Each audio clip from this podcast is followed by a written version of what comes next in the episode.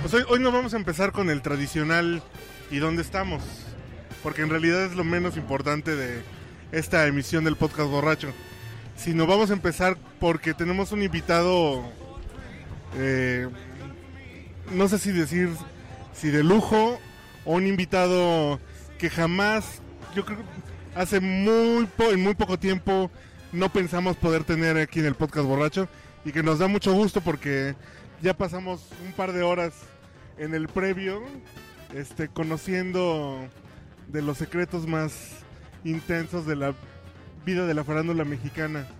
Así es que bienvenido, ¿cómo estás, señor Lafontaine? Muy feliz de estar con ustedes. Finalmente los he hecho, les he hecho esperar un poquito por compromisos de agenda, pero feliz porque primero, antes que nada, soy un borracho. Ninguna gente del medio artístico. Un borrachón más. Feliz de estar con ustedes, querido Uriel. Pues por dónde com- ay. Bueno, ¿quiénes somos nosotros? ¿Cuál es tu Twitter? Eh, Creo que es el primer invitado que empezamos por su nombre, que nos damos su Twitter, fíjate. Ah, sí. Sí. Arroba La Fontaine Touch. Y soy más facebookero, con mi nombre pueden encontrarme en Facebook. Que si quieren enterarse de música vieja y nueva, ahí es ahí es el lugar. ¿eh? Y Yo soy fan de tu Spotify. Estoy así de... Muchas gracias. muy, Haré muy- una lista especial Ah, con todas las zorras del medio. Cuidas ahí. Digo, I'm sorry, digo, I'm sorry. ahí me- bueno, yo soy arroba manchata, aquí está Chicken ¿Qué estás viendo? Estoy buscando a una imagen de la que ahorita está una de las actrices que estábamos hablando, Ninel Conde, cuando tenía todavía. Cuando todavía usaba su, su aftershave. Exactamente. Oye, oye, ah, para un poco para um, el contexto y que la banda sepa bien, bien exactamente con quién vamos a estar platicando. Sí, ¿de qué, de qué eres responsable del- de, la cultura pop que hemos consumido en los últimos 20, 30 años? Bueno, todo se lo debo a Luis de Llano Macedo, que ha sido mi padre artístico y mi gurú y mi sensei en todo este rollo del espectáculo. Trabajé con él más de 25 años, desde muy joven, entonces me tocó hacer la dirección de imagen, casting, de arte, creativa para productos como Timbiriche, como Garibaldi, como Fresas con Crema, como Cachun Cachun Rarra, como este Papá Soltero, eh, Alcanzar una Estrella, Baila Conmigo, eh, Cabá, algunas cosas con su hermana Julisa, OV7, Onda Vaselina, cuando estaba con Julisa era Onda Vaselina, los montajes de Vaselina, Jesucristo Superestrella, Terror de Rocky. O sea. Hasta Arjona. Arjona yo fui el culpable. Yo, le- yo le dije a Luis que creyéramos en él y ve lo que nos salió. ¿Es bueno, eh, ¿Es bueno o es malo para tu currículum? Pues mira, yo me dedico a la música alternativa y al underground. Creo que decir Arjona es un pecado porque, bueno, ¿por qué no se llevaban a Arjona y se llevaban a Cerati, verdad? Pero bueno, Yo me confieso fan del primer disco de Arjona. ¿eh? es el único que yo hice. Animal Nocturno. También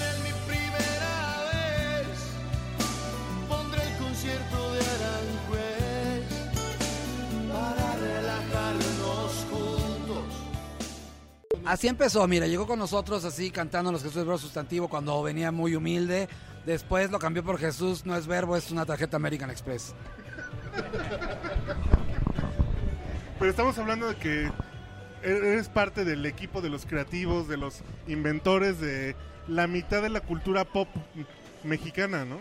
Pues mira, es que Luis de Llano fue un productor muy importante de mucho peso y si existiera una realeza en el medio, definitivamente Luis de Llano la tendría, pues porque viene, es hijo de uno de los creadores de la televisión y de la radio, de don Luis de Llano Palmer, su hermana Julisa, un ícono en todos los sentidos, su madre Rita Macedo, una de las divas del cine nacional, trabajó con Buñuel, este, tiene también sangre española. Está clarísimo que veterinario no iba a ser, ¿no? Exactamente. Entonces tuve la fortuna de tener una escuela directa de Luis y pues este después ya emergí mi vuelo y ya he trabajado desde hace 19 años con Horacio Villalobos, que también es otro de los pilares de mi vida. Opuesto totalmente a Luis, pero finalmente tanto Luis como Horacio de gustos exquisitos, refinados y pues conocedores absolutos y sobre todo visionarios y vanguardistas. Pero son, son buenos al momento de traducir lo que ven, ¿no? de crear cosas a partir de su bagaje. Son muy buenos eh, en ambos casos y no se van perdiendo en algún momento porque voy a quedar bien, voy a hacer... No, Luis de Llano, yo soy un ferviente fan de Timbiriche y creo que fue un gran pop.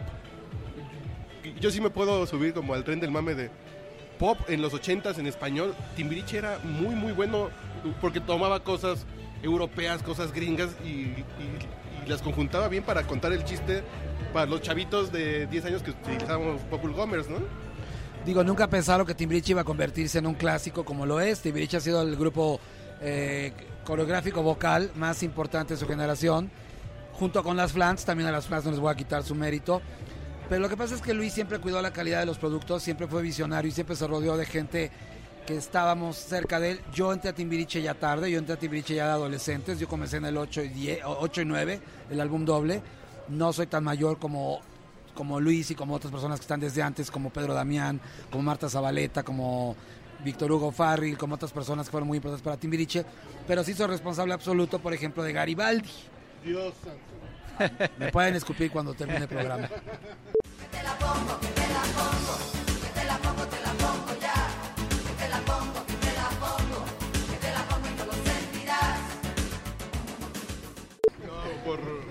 se llamaba la güerita de Galibar? Katia. Katia, es una de mis hijas, está, es hija espiritual, está preciosa, está mejor que nunca. yo también. Hermosa mujer. No sé si se permite el podcast borracha hablar de dedicaciones pubertas. güey. Sí, Pero sí, Katia, sí, sí. Mira, si Mariano Osorio te- habla lo que habla y este y el Panda Show hace esas cosas y este y René Franco sale del closet en cada programa, pues ¿por qué no vamos a hacerlo aquí? Pero ¿cómo era la creación de esos grupos? Eh, digamos, ¿había algo que funcionaba en el mundo o en Estados Unidos? Y eh, Luis de Llano decía, hay que crear un Sí. concepto musical semejante o, Mira, o en cómo la parte surgía? musical muchas veces le tocó básicamente a Memo Méndez Guiú. En un inicio era con Raúl González Biestro, pero Memo Méndez junto con otros compositores importantes como Kiko Rivas, Kiko Campos y Fernando Rivas, este Amparo Rubín, eh, tenían eh, la parte musical la llevaba directamente Víctor Hugo Farri, la creación musical. Luis de Llano era el creativo que tiraba el línea y decía, queremos algo, por ejemplo, el, hacía el, el rock show, fue un concepto de Luis, el, el usar ciertos covers como eh, 99 Ref Balloons o la canción de Sheena Easton de Esclava del Teléfono, todas estas cosas, eran ideas de Luis y Luis les daba un entorno, Luis los convirtió en rockeros, porque Timbiriche comenzó a ser un grupo infantil, el primer grupo infantil en la historia fue Parchís, ¿Mm? Antes que ninguno, después vino Menudo y después de Menudo ya vino, vino Timbiriche. ¿No fue primero los chamos? No. que Parchís? No, no, no, los chamos vinieron, los chamos eran de Venezuela. Ajá, Chayanne. No, de Puerto Rico. No, los chamos eran de Venezuela, Chayanne era de los chicos. los chicos. Los chicos que eran de Puerto Rico. Un ¿Y poquito no después, fueron primero? Mm, Pues han de ser contemporáneos, pero realmente el primer grupo oficial fue Menudo. Mm, Latino fue Menudo, de una boys band, digamos. Y mixto fue Parchís. mm. Después cuando se juntaron los chamos y parchís, güey, ¿cómo se llamaba el grupo? Y Yuri se los parchó a todos, a los Parchís. Se llamaban parchamos cuando se juntaron los dos grupos. güey. Sí, claro. Ya cuando, cuando crearon el... Se, se fusionaron. Exactamente. Vamos a fusionarnos y creemos... Parchamos. Sí. Exactamente. Que la, que la historia de Parchís es trágica, es una historia bastante. Salvo Yolanda Ventura, que sigue Que siendo todavía una aquí actriz anda y que en las se casó aquí en México, eh, se divorció, sigue eh, teniendo una pareja fantástica, un actor de los Bichir, sensacional pareja.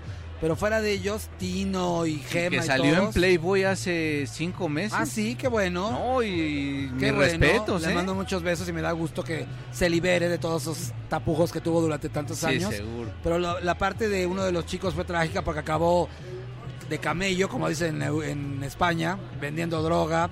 El otro perdió una pierna trágicamente, un brazo, un brazo, un brazo. Tino perdió un brazo en, en un accidente automovilístico. Trágica la vida de Parchís. Por suerte la de nuestra querida Yolanda Andrade no es trágica. Oye, pero el- Yolanda Andrade no, Yolanda Ventura. Yolanda la de Ventura. Yolanda Andrade sí es trágica. Pero se ve que la goza. Ah, no, pues... No me, hagan, no me hagan hablar, no me hagan hablar. No la goza. La peluca, por lo menos. Ah, goza la peluca. Pero no importa, también, tam- también tiene su ciencia el andar aspirando alfombras. ¿No? Viva la diversidad sexual. La Koblenz tiene su chiste, sí, ciertamente. Pero Pero ¿y ahorita dónde están las Beyoncé mexicanas? ¿O dónde está el...? Es como Yuri que imitaba a Madonna ahorita. Yuri, que imitaba a Madonna, yo también Y- tuve que ver ahí en y, y eso. digamos que está bien, por ser una imitación, no iban a conseguir el nivel. Pero comparado con lo que a veces escuchamos ahora, sí tenían mucho más calidad, ¿no? Mira, lo que pasa es que hoy en día ya el mundo latino ha crecido tanto, la industria latina de la música, que ahora no se fusilan a las inglesas ni a las gringas, ahora se fusilan a Shakira o se fusilan a, a- a- a los artistas españoles o, a, o todos quieren sonar a Alejandro Sanz o todos quieren sonar a David Bisbal o hay una zona de Puta. confort absoluta que en los ochentas sí tenía que pensar en imitar a otros artistas. Por ejemplo, que hubiera sido de Manuel o de Mijares sin haber oído a los cantantes italianos de los ochentas Luis Miguel, ¿no? o Luis Miguel, pero aquí nos, nos, nos, nos, nos daban este a tole con el dedo, aquí no nos dábamos cuenta de que existía Lucho Dala, aquí en la canción de Manuel, ¿no? Y aquí yo recuerdo, no voy a decir el nombre de ninguno de los integrantes porque uno de ellos acaba de lanzar de candidato, pero en el grupo que mencioné de Garibaldi, ellos salían haciendo popurris, medleys de canciones mexicanas y había uno que me decía, un día fuimos a comer al restaurante famoso de Chucho Arroyo, ahí en Insurgentes, y me dice, mira, está tocando nuestra canción, y era allí en el Rancho Grande.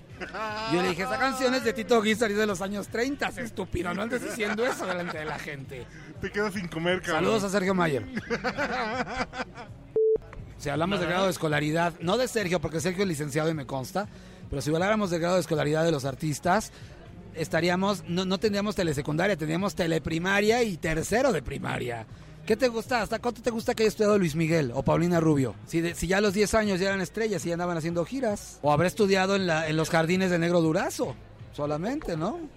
¿Qué tanto ha cambiado, digamos, esta manera de funcionar en la industria musical a como actualmente se, se maneja en México? Esta idea, por lo menos en conceptualización, Ajá. Ahora, ¿cómo, qué, qué- qué idea tienen en México? ¿Cómo están creando los conceptos musicales? Porque antes sí era muy claro, estaba muy definido, incluso... Sí se extraña a Raúl Velasco, ¿no? Sí se extraña. Definitivamente, porque Con luego todos los no ha vuelto a ver contras, una- sí, a pesar de que tenía sus, sus, sus, este, la limitaciones y una, no ha vuelto a ver una figura tan importante en la música, no ha vuelto a ver un programa como siempre en domingo, que aunque digamos horrores de él, y aunque digamos que era mocho, que era homófobo, que tenía mal gusto, pero reunía a la familia mexicana y era la abuelita, el nieto, la señora que hace el servicio de la casa y todos sentados ahí viendo un programa de siete horas en donde hay un desfile de estrellas, una constelación de estrellas que no se ha vuelto a hacer y que no se ha vuelto a ver. Hoy en día Y los además que se volvían referencia para Latinoamérica. Claro. Salían Raúl Velasco Hoy y en día los Chile, artistas tienen que hacer su promoción, van a hoy y va Juan esa hoy y canta una canción y esa es la promoción. Ya no existen los programas musicales. En TV Azteca quisieron hacer alguna vez llevarse el concepto de Siempre en Domingo, no funcionó. Memo del Bosque lo quiso hacer con Coque Muñiz y con César Costa, no funcionó. Entonces creo que ha cambiado muchísimo porque siento que el público ha sido un público más inteligente, siento que ha habido mayor apertura y que también los productos nacionales ya han funcionado. Si hay artistas de mucha calidad, digo, yo no soy, yo, yo vengo del mundo underground, a mí me gusta el rock y la música indie, pero sí sería innegable decir que Jesse and Joy o Rake o Camila no son artistas que, dijéramos que no tienen calidad, son artistas muy completos, son artistas que tienen todo un legado musical y que están haciéndola tremendamente. Y a partir, yo pienso que la llave que detonó todo esto fue Sin Bandera. De Sin Bandera en adelante ya se hicieron estos artistas de balada acústica que hoy en día son la locura y que Camila te llena este el Auditorio Nacional y también Rake y también este exactamente. Yo me refería, por ejemplo, ahora estos reality shows, La Voz, La Academia, Ajá. crean artistas que pues pareciera que tendrían elementos para emerger como figuras y se pierden de la voz, incluso platicamos que pues no no hay ninguno que haya trascendido. Dejan la de ser la voz de México diferente. para ser la voz de la basura que pasa ahí. ¡La basura! El- en, en la academia sí hay fenómenos interesantes. En la academia sí. Sí. hay definitivamente, sí hay un Yair o una Yuridia que son estrellas mayores y que se han despegado. Hay otros que son menores pero siguen con su legado y viven Pero de entonces eso. se acabaron los Luis de Llano y Sí, los por desgracia Hugo sí, por Farrell, desgracia entonces ahí sí. es donde está el vacío. Pues mira, Pedro Damián llevaba muy bien la batuta de Luis, pero después de RBD no ha vuelto a pegar con esa intensidad. Pero había otro productor importante que no era de Televisa, que era Toño Berumen, que hacía Magneto, Magneto. Mercurio, Fey, eh, eh, Cairo, y otros cuantos grupos, y luego ya todos con M. Mercurio, Magneto, le faltó Maricón. Ese nunca salió, pero bueno. Entonces, este, había, había productores interesantes. Hoy en día eh, los productores son los mismos autores. Mario Dom se produce a sí mismo, Jesse and Joy produce Jesse. Entonces creo que por un lado está bien y por otro también hay todo un abanico de otro tipo de música. También sería innegable decir que no existe el mundo de la música alternativa, en donde Zoé o Café Tacuba o los Caifanes con cuatro álbumes siguen siendo dioses y siguen llenando estadios y este siguen presentados de donde quieran y siguen siendo figuras de superculto, ¿no? No estamos bebiendo, ¿eh? No. No, yo ya pedí. ¿Me trae una cerveza indio? Ah, perdón. Sí. Le están apostando más al, al rock. Sí. Y están saliendo más grupos. Sí, sí, sí, este, definitivamente. Y, y- y qué, qué fortuna para todos. Y que sí tienen Pero- propuestas Sí. aceptables, ¿eh? Sí, y hay artistas inmensos. Digo, eh, Eli Guerra es un artista que con cinco discos se ha posicionado. Y a pesar de que, de que no es una superestrella, sí tienes un nicho bien marcado. Comparado, por ejemplo, con Julieta Venegas, que comenzó siendo rock y hoy en día pues es un híbrido ahí como entre, entre la tendencia que marque Miami o Buenos Aires, ¿no? Alejandra Guzmán aquí te la venden como la reina del rock. Pues no es rock, es la reina de la balada rock. Si es una artista que está en su mejor momento, la quiero mucho, es mi amiga. Independientemente de eso. Que su vida sí fue de rockstar, Ah, ¿no? bueno, bueno. Y quizá por Pero- eso fue el- Se acabó- yo creo que por eso se, se, la se reina. de- acabaron los emporios del Señor de los Cielos y entonces, pero qué, qué gusto da verla. Qué gusto da, sí. Otro igual, por favor. Un, un sex on the beach con Ninel Conde, por favor. Un sex with that beach. No, sex on the beach. Se dice. No, ¿Qué hombre, opinará no, hombre, imagínate. ha de Don ser Ari como- Telch. Ha de ser como, como, sí, ¿no? Ari Telch y, y- y luego muchos más. Y kilómetros y kilómetros y kilómetros. Pues ha de ser como ir a Depilité, ¿no? Ha de ser como la sesión de Depilité. Así de Ninel Conde con Ari Telch en, eh, en, en litio. Debe haber estado divertido, ¿no? Pues una bueno, locura. ese era otro Ninel Conde, ese era Ninel Conde. Cuando que empezó el bigote que manejaba era... No, pues es que era una guerra de mostachos Sí, ahí entre Ari era- y ella. Secreto en No la sé. montaña. esa. ¿Qué tantas historias hay detrás de este mundo? Porque a veces como telespectador uno piensa que, que son, pues digamos, chismes, que es exageraciones. Realmente, ¿qué tanto hay de, de realidad y qué tanto es exageración de todo lo que se puede decir de un artista? En drogas, en Es peor, bisexualidad. querido, es peor. Es mucho peor de lo que se dice, de lo que pasa. Es mucho peor, sí hay las historias más oscuras y más truculentas, pero yo, yo siempre he dicho, no solamente en el espectáculo, también las hay en el Hospital 20 de Noviembre, y también en Pemex, y también en la Secretaría de Hacienda, y también en el... Pero ahí no son la- famosos. las- con las secretarias de, con las que, este, eh, que atienden en Soriana. Pero por Este- ejemplo, lo que decías del ejecutivo que tenía cama en su oficina. Sí, sí me tocaron, no voy a decir nombres, pero sí me tocaron momentos en los cuales sí existía el Catre Power, nada más que con camas de lujo. Oye, eh, nos platicábamos y nos contabas esa experiencia que había un alto ejecutivo de una televisora que tenía, apretaba un botón y bajaba una cama. Sí, así es. ¿Tienes alguna otra anécdota? Pues nomás le mando saludos a Salma surreal? Hayek hasta donde esté, hasta Hollywood. que ahora ya su cama vale más que la que valía toda la oficina de este ejecutivo, pero sí, sí existían esas excentricidades y sí había momentos eh, de bacanales y momentos orgiásticos que, bueno, el mismo Pasolini se hubiera muerto de la vergüenza de haber visto estas cosas porque sí había, y yo creo que sigue habiendo, y habrá por el resto de nuestros días, pero no todo Pero pasa mundo donde hay dinero y donde hay poder, puede ser, volvemos a lo mismo, en el mundo de las Pues era, empresas. eh, recuerden que en ese entonces esta, esta televisora era la única que tenía acaparado el poder absoluto. Entonces no voy a entrar en terrenos de política, pero pues bueno, todos sabemos que tenía nexos con ese partido político. Entonces no había, to- no había otra opción. Además tenemos ahora un canal que es eh, la fuente más generosa de contenidos que se llama YouTube. Exactamente. O sea, ya Hoy en no día... nos vamos a esperar a ver qué nos pasa. Exactamente. los chicos de 15, 20 años. A ver qué les pasa en el canal 2, ¿no? Hoy el día tu poder está en tu teléfono celular o en tu, en tu este, computadora.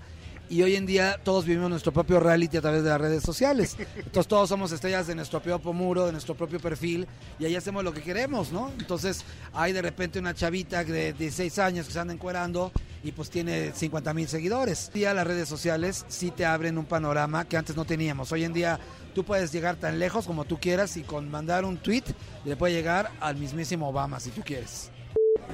¿Con qué comenzamos para hacer una pausa? ¿Con qué comenzamos de música? No, pues que Mario nos diga, que nos sugiera. ¿Qué, qué estás- eh, la última creación con Luis, bueno, musical, fue eh, con Luis, yo lo que, eh, hicimos un grupo que no funcionó, en donde estaba Angelique Boyer de 14, 15 años, Wow. se llamaba Rabanitos Verdes. No funcionó y Angelique juraba que ella nunca iba a ser de las golfas que se encueraban, ni iba a acabar casada, ni iba a acabar haciendo los horrores que hoy en día no voy a contar. Pero alguna creación tuya, Que quería llegar virgen al matrimonio. Sí, seguramente.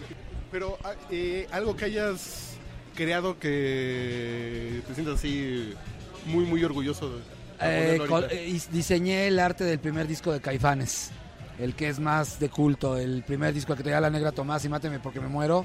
Diseñé el segundo disco de Fobia, Mundo Feliz. Hice el mejor disco de Azul Violeta, que llama Globoscopio. Eh, trabajé con Stephanie Salas en un disco adelantado a su época muy importante que se llamaba La Raza Humana. Esos son mis grandes orgullos. No es que te la pongo ni la bolita de Garibaldi, aunque con eso recorrimos el mundo y nos metimos dinero por muchos orificios del cuerpo. Ok.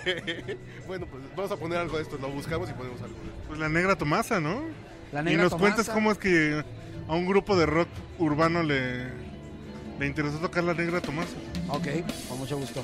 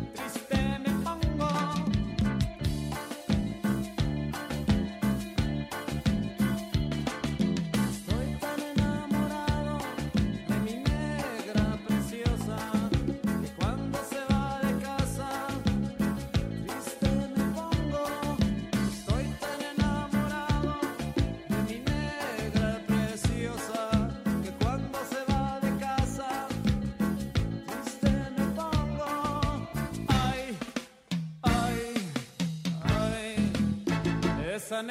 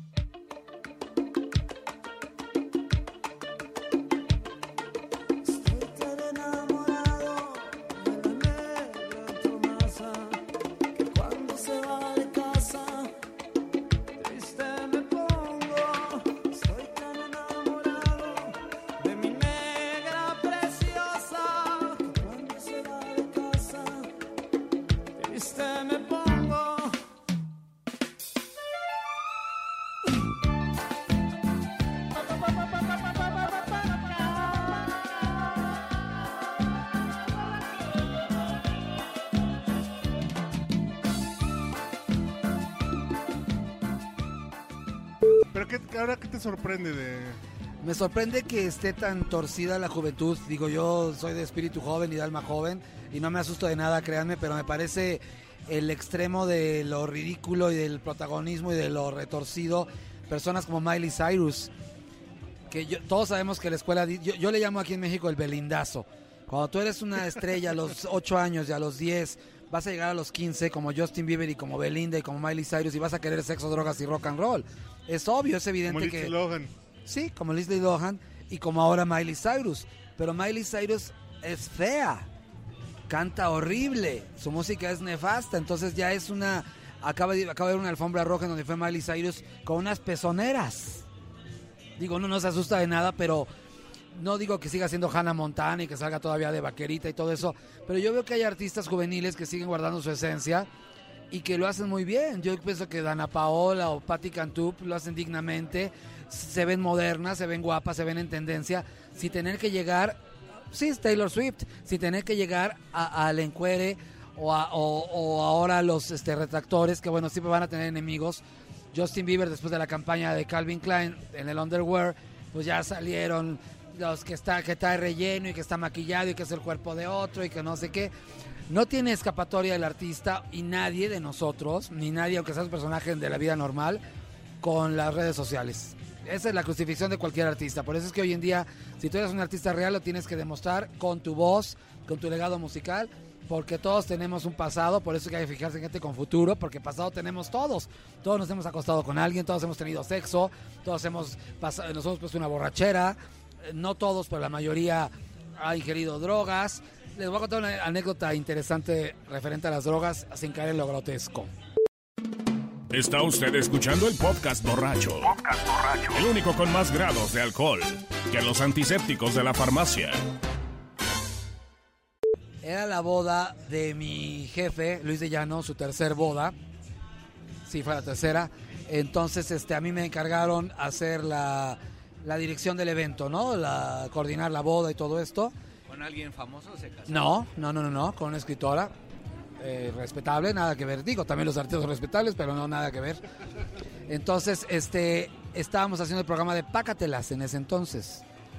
Y él vivía en un lugar ahí por arriba de la Jusco tipo cabaña, en donde había que, entrar, había que rentar letrinas y todo este tipo de entarimados y de toda una serie de cosas porque era montaña.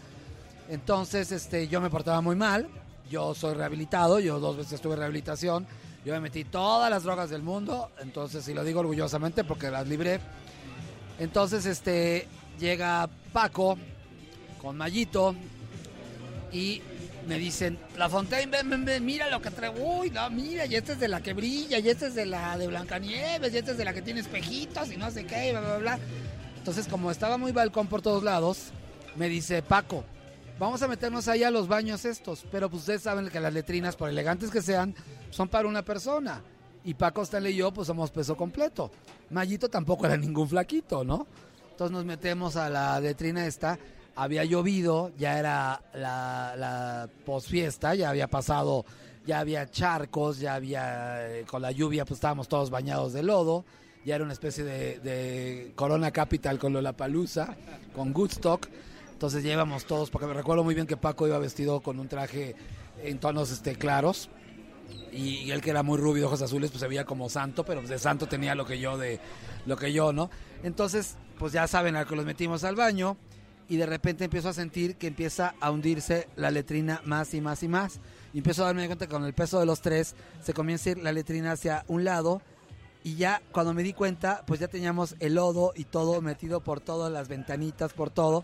Y acabamos enlodados y bañados. Y llegó a rescatarnos Casimiro, que era el cantante de un grupo que se- de un grupo de música regional mexicana que se llama Mi Banda el Mexicano. Los de No Bailes de Caballito. Sí, sí, sí, un grandote acá que parecía Ice-T. Así con, con barba y con mohawk. Entonces llegó a rescatarnos de ahí y tuvimos que hablar, seguridad. Entonces el balcón fue 80 veces peor. Esa es mi anécdota con Paco y Mayito. te dice tu mamá? Cuando vas al baile, ¿qué te dice tu mamá? No bailes de caballito que te voy a regañar. No bailes de caballito que te voy a regañar. Pero entonces sí se metían cochinadas Paco y Mayito. sí, sí, sí, sí, sí. Digo, respetuosamente y eso no les quita lo geniales que eran y el, el legado de Paco, que es un conductor inmenso, pero sí. Creo que esa noche le ofreció de la azul que le vendió Walter White. Seguramente, Breaking Bad, sí. seguramente. Porque somos tan malos, así por ejemplo, para hacer series, películas, así más allá de la música. ¿Por qué somos tan malos? ¿Por qué cuando escuchas un diálogo de una serie como El Pantera dices, ¿en serio? Porque no, había sido- no era el Pantera, era la Pantera Rosa. El, ay, sé más los superhéroe rudo, mariconcísimo, ¿no? Mira, yo, yo me atrevo a contestar tu pregunta de esta manera. Creo que lo que pasa es que la corrupción no solamente está en la política y no solamente está en el gobierno y no solamente está con los capos. Creo que la corrupción viene de muy abajo, de esta vez muy profunda y llega a tocar todos los, los este, rubros. Creo que aquí el productor se mete más lana y por ahorrarse una lana contrata al escritor que no es el efectivo y creo que por eso ya empiezan las chuequeses y ya empieza a hacer el guion alguien que no está capacitado hace un guion malo. Exactamente, o es el primo del tío del que está poniendo la lana, el productor ejecutivo, entonces hay que contratarlo porque ahí viene. Y creo que este también la culpa es del espectador, porque si hay una demanda de cine mexicano y sigue habiéndola, es porque sigue, a mí me da mucha risa que yo desde que era niño oía el nuevo cine mexicano. Sigue existiendo un nuevo cine de mexicano y yo no lo veo llegar. O sea, sí que orgullo ver que el Chivo Lubevsky o, o este ah, la- la- Alejandro González eh, se lleven el premio. Digo, lo veremos el domingo, pero pues no tienen que demostrarnos nada. Ya lo hicieron con, con Gravity, con muchas otras cosas. Pero también tiene sus malas películas. También Babel es un, una Sí, no, churro. Y Amores Perros es una película mediocre. Ya lo, ya con, con este, con, con otras películas han logrado, y digo, sí es muy buena esta película de Birdman, pero creo que el mal cine se debe a que dentro del equipo hay cánceres. No siempre es bueno todo. Y en este proceso de descomposición o mala formación de espectadores pues, con capacidad de identificar productos buenos y malos, ¿qué tanta también participación o responsabilidad tenemos los comunicadores? ¿Tú a quiénes respetas de, periodistas o de comunicadores especializados en, en entretenimiento? Ah, bueno, entretenimiento pues va a sonar a este va a sonar a que soy pagado, pero bueno, evidentemente a Horacio, respeto a Álvaro Cueva muchísimo, eh, respeto a Susana Moscatel, respeto a Gustavo Adolfo de alguna manera, respeto a Carmen Aristegui, siento que todavía le falta un poquito de destape, pero pues bueno, finalmente su vida privada la conserva privada y eso es válido.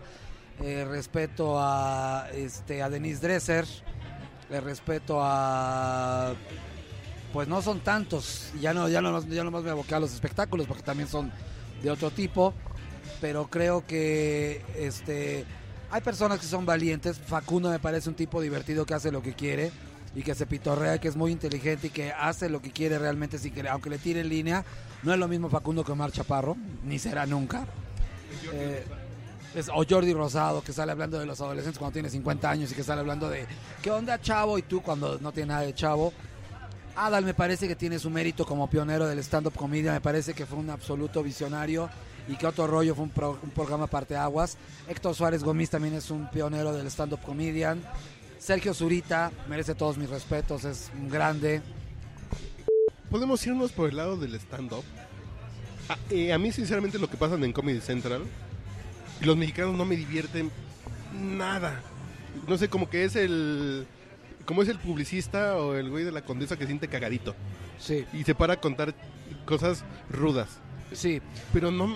Es ¿por terrible que, que el stand-up comedian, tienes toda la razón, el stand-up comedian hoy en día pasa a ser eh, el extremo, el- las palabras altisonantes, la vulgaridad eh, con patas, todo tiene que ser, me la metieron, me la sacaron, le metí, le saqué, le puse, le di, le me dio. eh, hay muchos hay muchos stand-up comedian gays, yo soy gay y lo digo orgullosamente porque vemos otro tipo de gays que aún nuestra sexualidad la rebasamos y somos gente que hacemos los trabajos sin, sin etiquetarnos de ninguna manera. Digo, yo tengo la misma vida que ustedes siendo gay y, y me- No, y- tú has visto cosas más divertidas que nosotros, yo. Seguramente, pero ustedes también, ustedes también. Digo, nadie está exento de... Bueno, todos en tenemos un pariente gay, todos tenemos un amigo gay, todos tenemos un, un este vecino gay, todos tenemos algún conocido. Entonces creo que etiquetar es absurdo.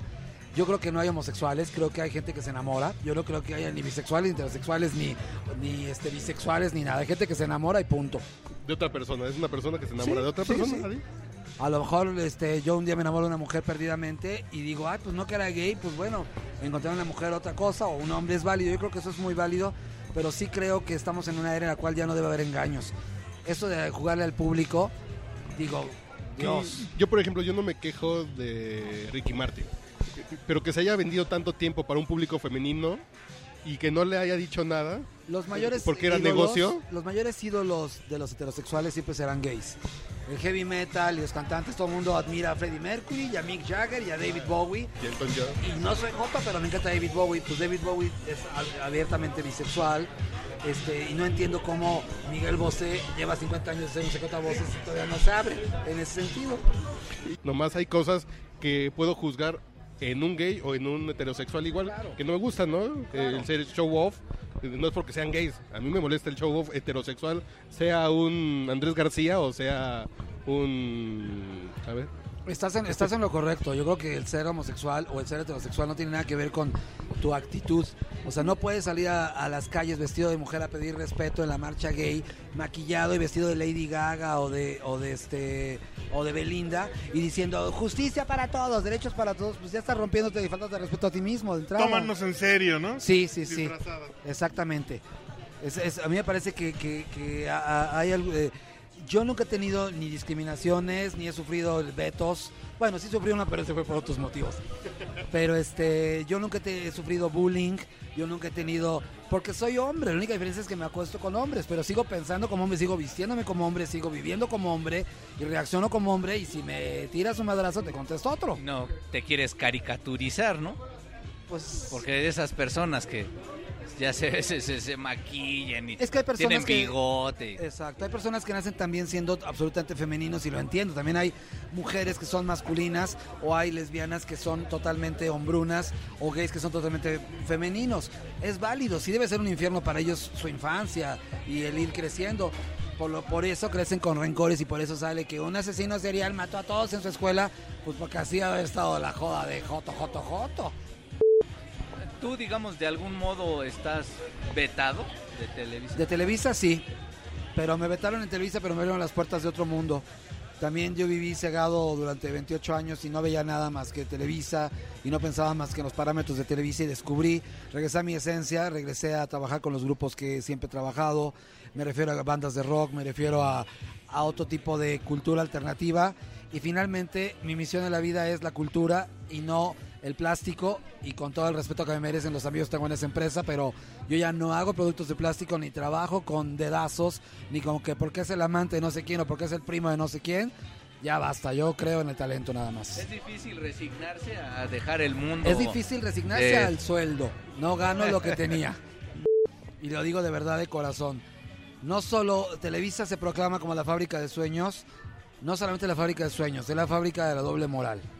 Y yo soy un- una persona que nació para abolir la doble moral. No, de- no puedo con la mentira ni puedo con el engaño. Eh, por dura que sea, la verdad siempre será incómoda. Pero es mejor decir la verdad, es mejor ahogarse en un mar de mentiras que vivir intoxicado en mentiras. Salías sin alcanzar una estrella, ¿no? Sí, Saliste sí, a- tenía a cuadrar pequeños una vez. papelitos. Empecé siendo actor en Cachún, que no soy actor. Empecé en Cachún, después hice Casado una Estrella, luego hice Baila Tampoco Conmigo. muchos que... Sí, sí, sí. He hecho muchas cosas, pero realmente lo que yo soy es un melómano apasionado y un director creativo. Eso Y el programa de. Telehit, ¿no? En la tarde, yo me Telehit hicimos durante muchos años, primero se llamaba Válvula de Escape, luego mi sección se llamó Horribles Ochentas, y éramos Horacio y yo. Después hicimos Nocturninos, cuatro años con MBS. Ahora estoy en Farándula 40, ya cumplimos cinco años. Y si todo sale bien, regreso a MBS a hacer un par de programas. Llega un momento cuando estás, este, como nos sucedió a Horacio o a mí, y digo, voy a hablar más por mí que por Horacio, porque pues cada quien puede hablar de lo suyo. Llega un momento en el cual, este, como te digo, eh, ya tengo 50 años, entonces creo que ya soy un adulto hecho y derecho, ya soy un adulto mayor.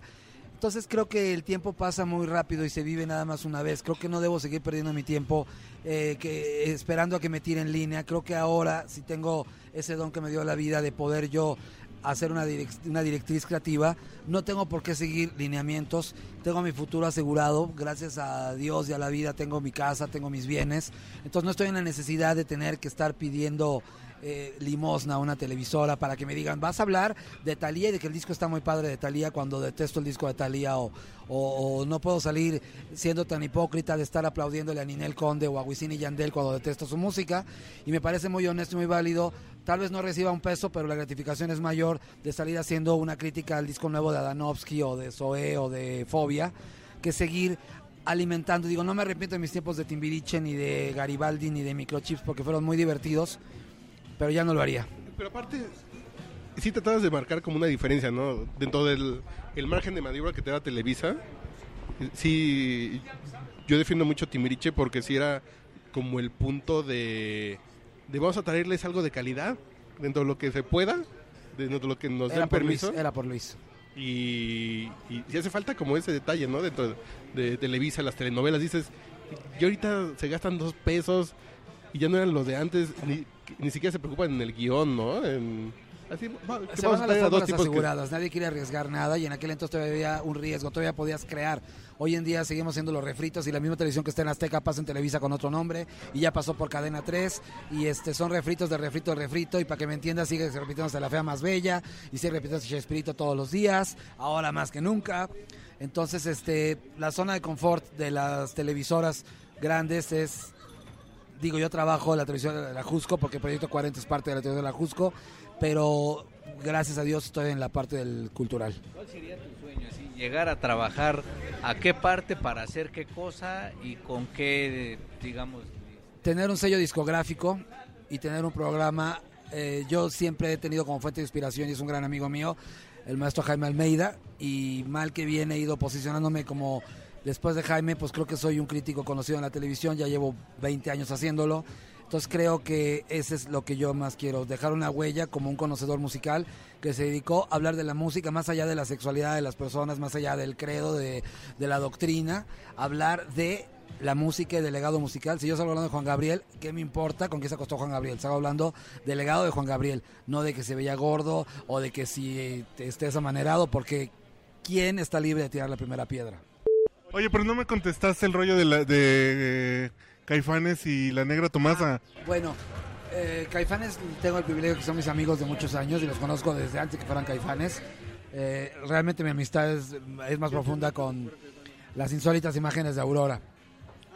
Y, y antes de eso, este, mi hermano, que mi hermano también es una persona en el medio, él se dedica a la publicidad. A él le llegó Saúl porque el papá de Saúl era su compañero en Walter Thompson, en la agencia de publicidad. Y yo soy más amigo de Alfonso y de Sabo.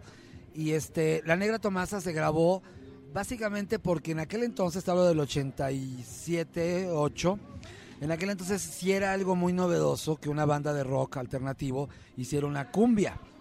Entonces el hacer esta pieza, que muchos no lo saben, pero pues claro que es un cover de una pieza cubana eh, súper antigua, este, era, era, era, era muy bizarro verlos con el look de The Cure, entre The Cure y Soda Stereo, ver tocar esta pieza, pero pues esa pieza vendió un millón de discos. Entonces, este, eso, eso fue algo muy interesante y tuve la suerte de diseñar el sencillo de ese disco y la, el primer álbum. ¿De quién fue la idea? Así de Eh, esta rola, la de negra ellos, de ellos, definitivamente de ellos. En estos tenían un manager que era el oso pavón, el oso pavor, le decíamos, y creo que ellos la, la cuadraron porque yo siempre estaba, yo siempre, eh, yo en ese entonces era muy malinchista para la música. Yo no oía nada argentino, ni español, ni mexicano. Yo oía solo cosas inglesas y algunas cuantas este, norteamericanas. Y ellos sí eran más de meter, este, de oír cosas como eso, como lo cumbiero, que hoy en día, pues bueno, ya es lugar común, ya que te salga alguien con que estoy haciendo cumbia, pues bueno, ya hay cientos haciendo cumbia. Y a ti como productor musical, ¿qué te pareció esa idea? ¿No te pareció de, no, no, ¿cómo No vamos me a hacer gustaba una tanto, cumbia"? sin embargo, me, me, me- me jalaba más el lado de Máteme porque me muero, o de Viento, o de mi favorita del disco que era Será por eso, que habla de un manicomio. Este, yo siempre fui más underground, no me gustaba tanto, pero tuve que callarme la boca cuando vi el disco de oro y que había sido un suceso internacional, de tal forma que hasta Juan Gabriel, que era de la misma disquera, en el concierto mítico en Bellas Artes en el 91, hace dentro de su popurrí de Hasta que te conocí, La Negra Tomás y luego la combina con Bamboleo, que era el otro hit de aquel entonces, que también es una pieza cubana, que se llama Caballo Viejo, de Simón Díaz. Bueno, Simón Díaz es de Venezuela, pero pegó mucho en Cuba, que también era otra cosa este, tropicalosa, ¿no? Música, ¿Estás produciendo algo? ¿Estás Sí, ¿Con alguna banda, es- eh, tengo varias bandas. eh, acabo de hacer en diciembre el show de terror de Rocky en mi versión, con Charlie Montana, con El Abulón, con Rod de los Liquids, con Jesse Bulbo, con Karim de Afrodita, y nos presentamos en el Imperial. No, no José Force, me hubiera encantado José, pero José vive en Guadalajara. Ah, no, él vino con Eh, Frankenstein. Frankenstein. su, sí. su ópera de Frankenstein, Sí, donde está Hugo Rodríguez cantando y Sara Valenzuela. Eh, también este, de- tengo mi banda que se llama María Bonita, que nos dejamos de presentar. Justo así conocí a Luis de Llano cantando en mi banda y llegó y me dijo, ten mi tarjeta, yo puedo cambiar tu vida. Cuando yo era punk y super heavy en los 80 Ah, sí. dije, rompí la tarjeta y dije, "Claro, no me importa, cachún, ¿qué me importa Timbiriche? Y mira, sí me cambió la vida y cómo. Y estoy trabajando con Stephanie Salas, estoy trabajando con otras bandas como Los Drágulas, como una banda, un trío que se llama Cumbres, que acaban de grabar en Argentina con un productor legendario que se llama Daniel Melero, que era parte de Virus y que grabó con Cerati. Eh, estoy, siempre estoy haciendo cosas en el mundo del rock. ¿Como productor o Estoy también como, como asesor como manager? creativo, hago un man- management creativo. No soy manager de, de- aplicado al management, pero sí hago management creativo. Y este y, y estoy siempre detrás de, de- de diferentes personas, de diferentes personas en el medio. Bueno, pues, pues ya para despedir este podcast, eh, ¿qué nos recomiendas de todo esto que has dicho? ¿Qué nos recomiendas? En cuestiones musicales, Sí, sí. nacionales. No, no, de esas cosas que estás trabajando tú. Ah, ¿A ok. cuál?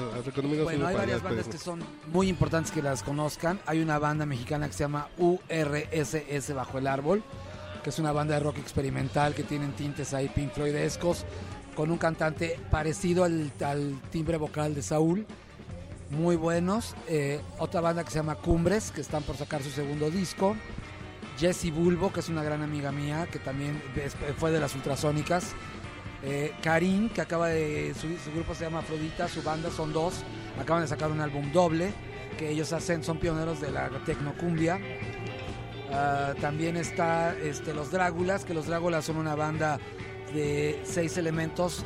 Una chica, son tres cantantes, una chica y dos hombres, y los demás son tres músicos que hacen synth pop ochentero, está muy en boga, bastante interesante, con temáticas muy divertidas.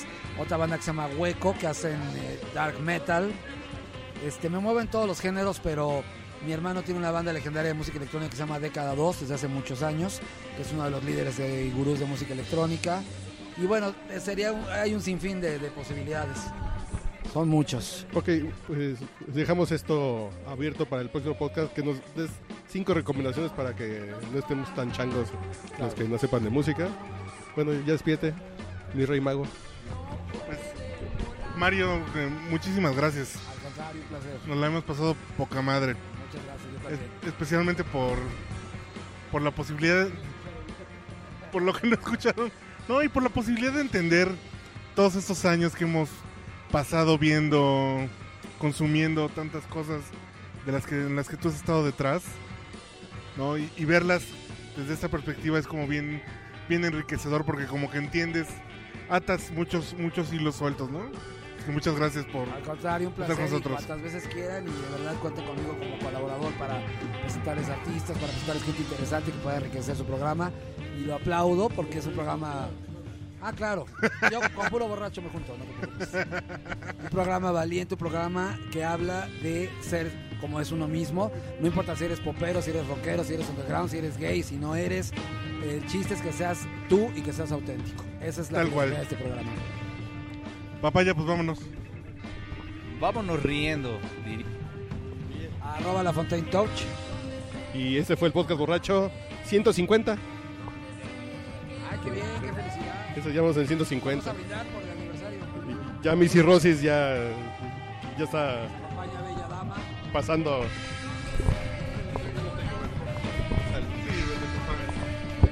¿Esto qué es? ¿Mojito? ¿Qué? Es muy tranquilo.